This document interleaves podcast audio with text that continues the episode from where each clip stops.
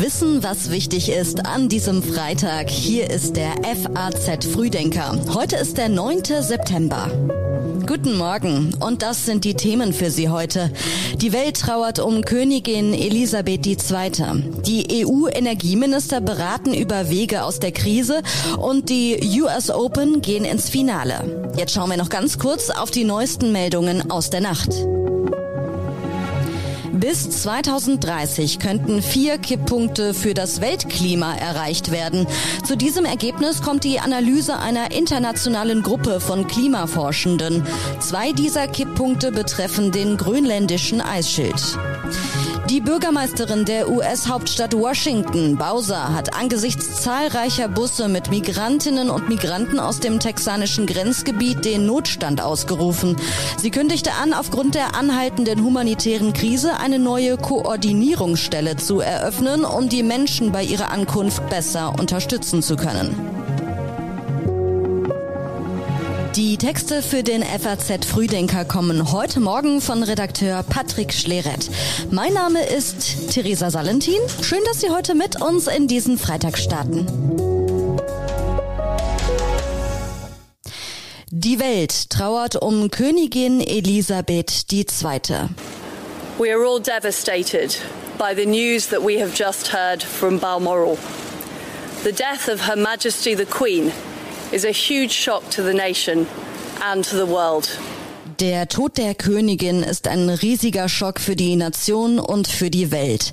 Das sagte die britische Premierministerin Liz Truss. Her life of service Sie hat ihr Leben in den Dienst gestellt. Dafür wurde sie von den Menschen im Vereinigten Königreich und auf der ganzen Welt geliebt und bewundert. And all around the world. Im Alter von 96 Jahren ist Queen Elizabeth gestorben. Keine britische Monarchin saß länger auf dem Thron als sie, 70 Jahre lang. Ihr Nachfolger ist Prince Charles. Am Buckingham Palast wurden die Flaggen auf Halbmast gesetzt. Nach den Planungen für den Thronwechsel sollen jetzt so schnell wie möglich alle vier Parlamente des Königreichs zusammenkommen. Für den heutigen Freitag ist außerdem eine Unterredung zwischen Truss und Charles geplant. Bundespräsident Frank-Walter Steinmeier sagte, Mein Mitgefühl und das der deutschen Bevölkerung gilt auch besonders Ihrer Familie. Ich wünsche Ihnen, König Charles, in diesen Tagen Kraft, Gottes Segen und eine glückliche Hand für die große Aufgabe, die jetzt auf Sie übergegangen ist. Königin Elisabeth brachte insgesamt 15 Premierminister ins Amt, darunter auch Winston Churchill. Aus politischen Angelegenheiten hielt sie sich stets heraus und galt doch als eine der bedeutendsten Persönlichkeiten unserer Zeit. Wir haben wirklich die dümmste Regierung in Europa, wenn man sich das anguckt.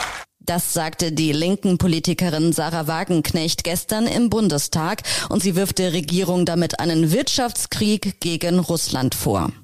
Das größte Problem ist ihre grandiose Idee, einen beispiellosen Wirtschaftskrieg gegen unseren wichtigsten Energielieferanten vom Zaun zu brechen. Ja, natürlich ist der Krieg in der Ukraine ein Verbrechen.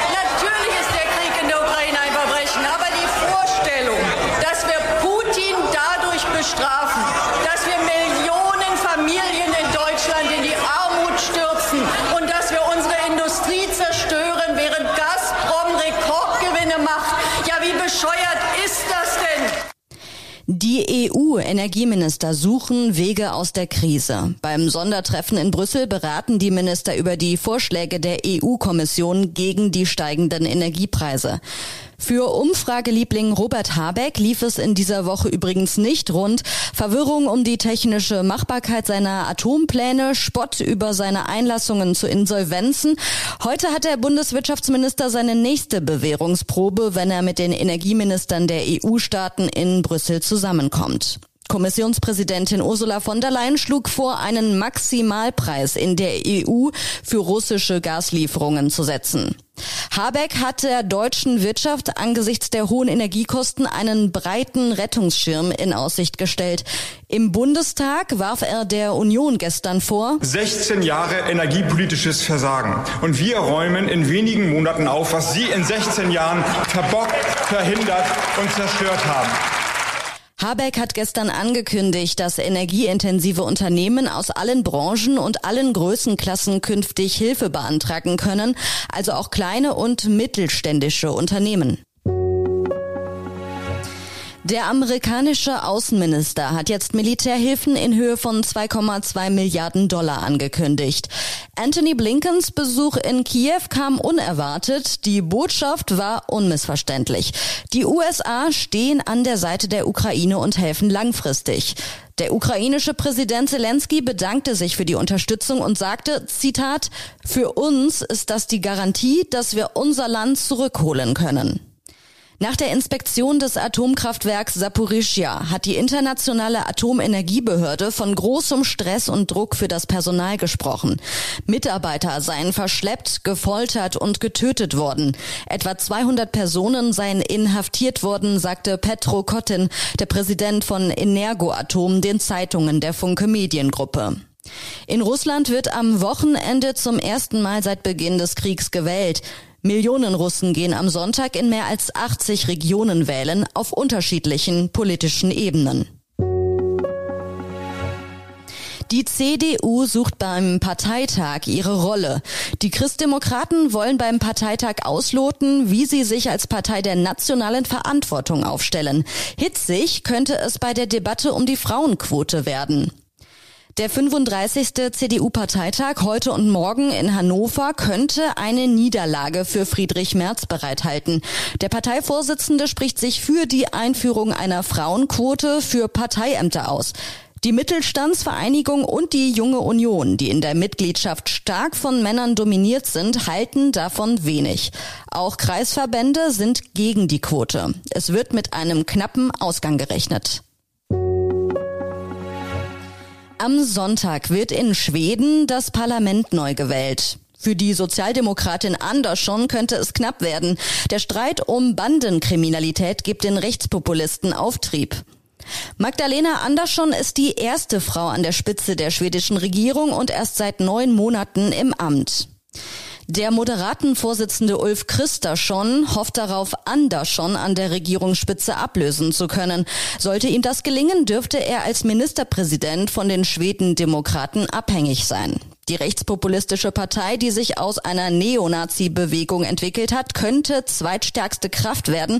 So etwas hat es in Schweden noch nicht gegeben.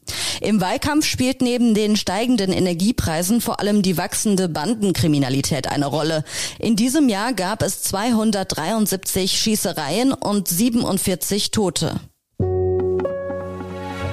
Wer gewinnt die US Open? Jungstar Alcaraz trifft heute im Halbfinale auf den Local Hero.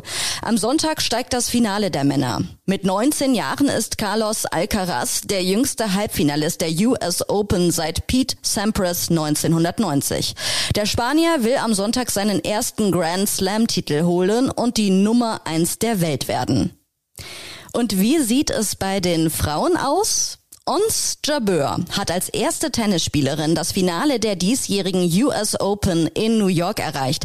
Die 28-jährige Tunesierin gewann in der Nacht gegen die Französin Caroline Garcia überraschend deutlich mit 6 zu 1, 6 zu 3 und sie spielt in Wimbledon im Endspiel um ihren ersten Grand Slam Titel. Das Finale der Frauen startet am Samstag um 22 Uhr deutscher Zeit und das Finale der Männer findet am Sonntagabend statt. Schiefer als der schiefe Turm von Pisa. Das rheinhessische Gau-Weinheim hat jetzt nachgemessen.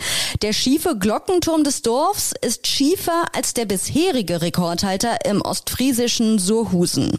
In den gängigen Rekordlisten war der Turm in Sohusen bisher als der schiefste der Welt aufgeführt. Jetzt wechselt der Rekord ins rheinhessische Gauweinheim, ein Dorf, das kaum 300 Einwohner zählt. Man hat nochmal nachgemessen. 5,4277 Grad neigt sich der ehemalige Wehr und heutige Glockenturm fast ein Viertel Grad mehr als der Konkurrent in Norddeutschland. Am Sonntag bekommt Gau-Weinheim das Zertifikat des Rekordinstituts für Deutschland.